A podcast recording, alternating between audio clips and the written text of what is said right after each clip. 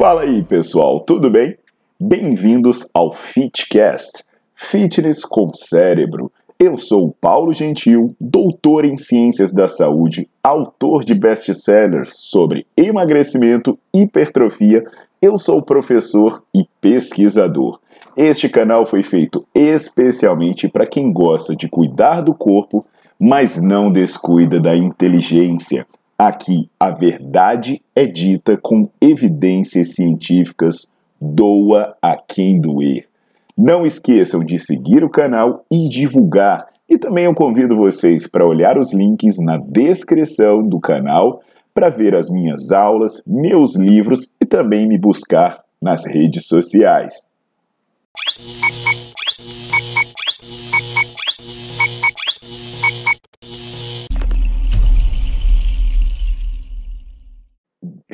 Galera, hoje é, é é provável que mexa em algum vespeiro, que eu perca amizades e que eu magoe pessoas, mas eu não aguento mais tanta gente me perguntando sobre a questão do hipopressivo, do vácuo, essas coisas.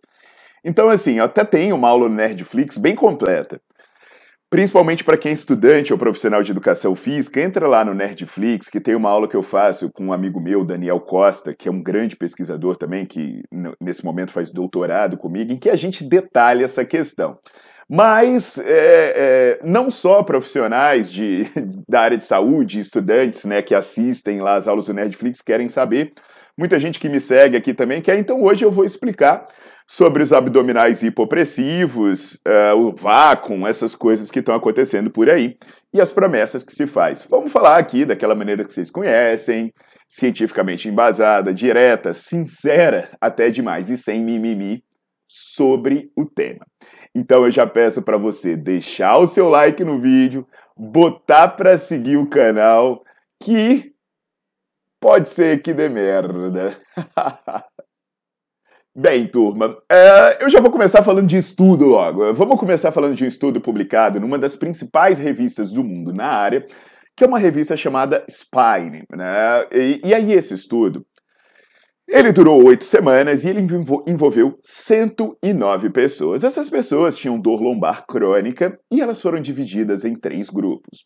Um grupo fazia estabilização do core que era tinha exercício no estilo hipopressivo que era feito duas a três vezes por dia.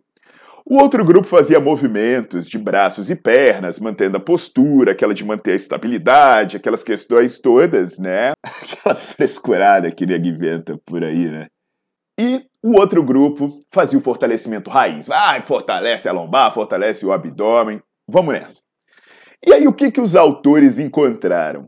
Não muda o padrão de ativação dos músculos, fazer os de estabilização, fazer os hipopressivos, não reduz a dor lombar, fazer os hipopressivos ou os exercícios de estabilização. É, eu tô falando, vai dar merda.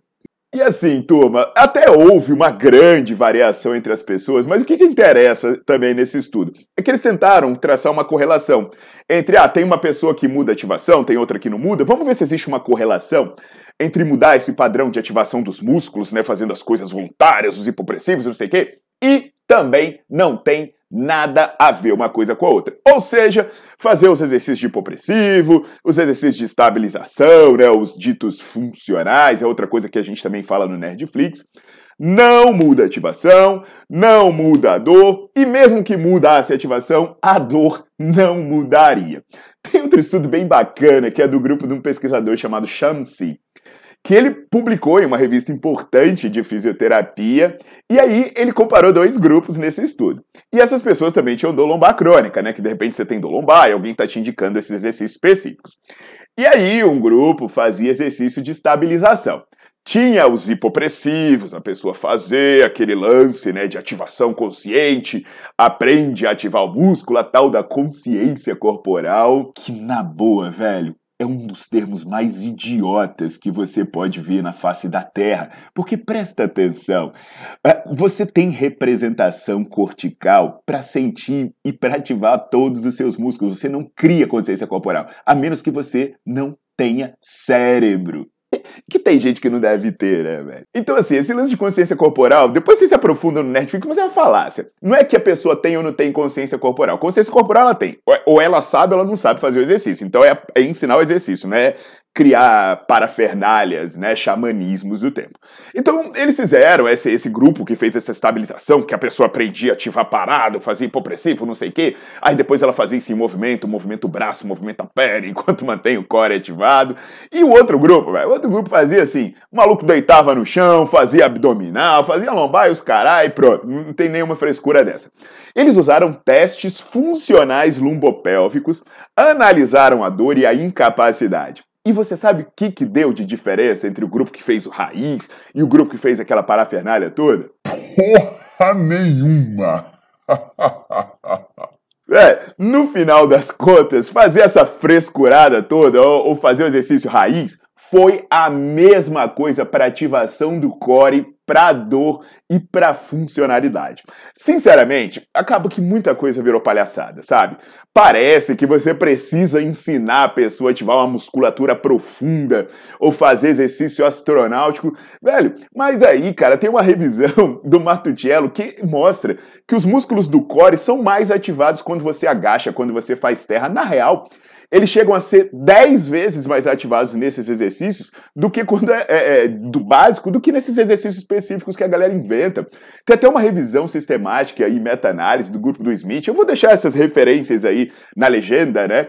Mas depois vocês podem ver muito mais na aula do Nerdflix, que ele mostra que essa questão de exercícios de, de core, de estabilização, não promove mais benefício do que exercício geral. E quando ele fala exercício geral, é assim, é o cara andar, é a pessoa pedalar, sabe? Deitar no chão e fazer abdominal.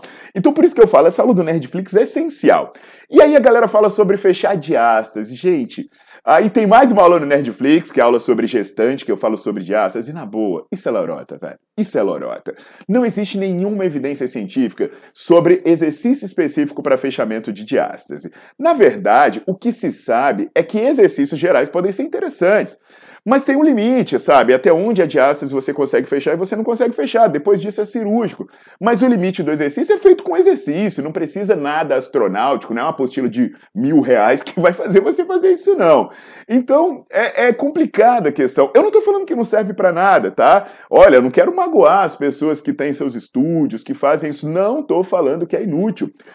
Eu tô falando que, especificamente, se a pessoa estiver vendendo, prometendo emagrecer, prometendo ativação do core, resolver dor, essas coisas, não, não é. Agora, é, prometendo diástase também. Agora sim, pô, é bacana para postura. Tem gente que tem a postura muito largada, que tem que se policiar para ter uma postura consciente. Pô, isso é bacana.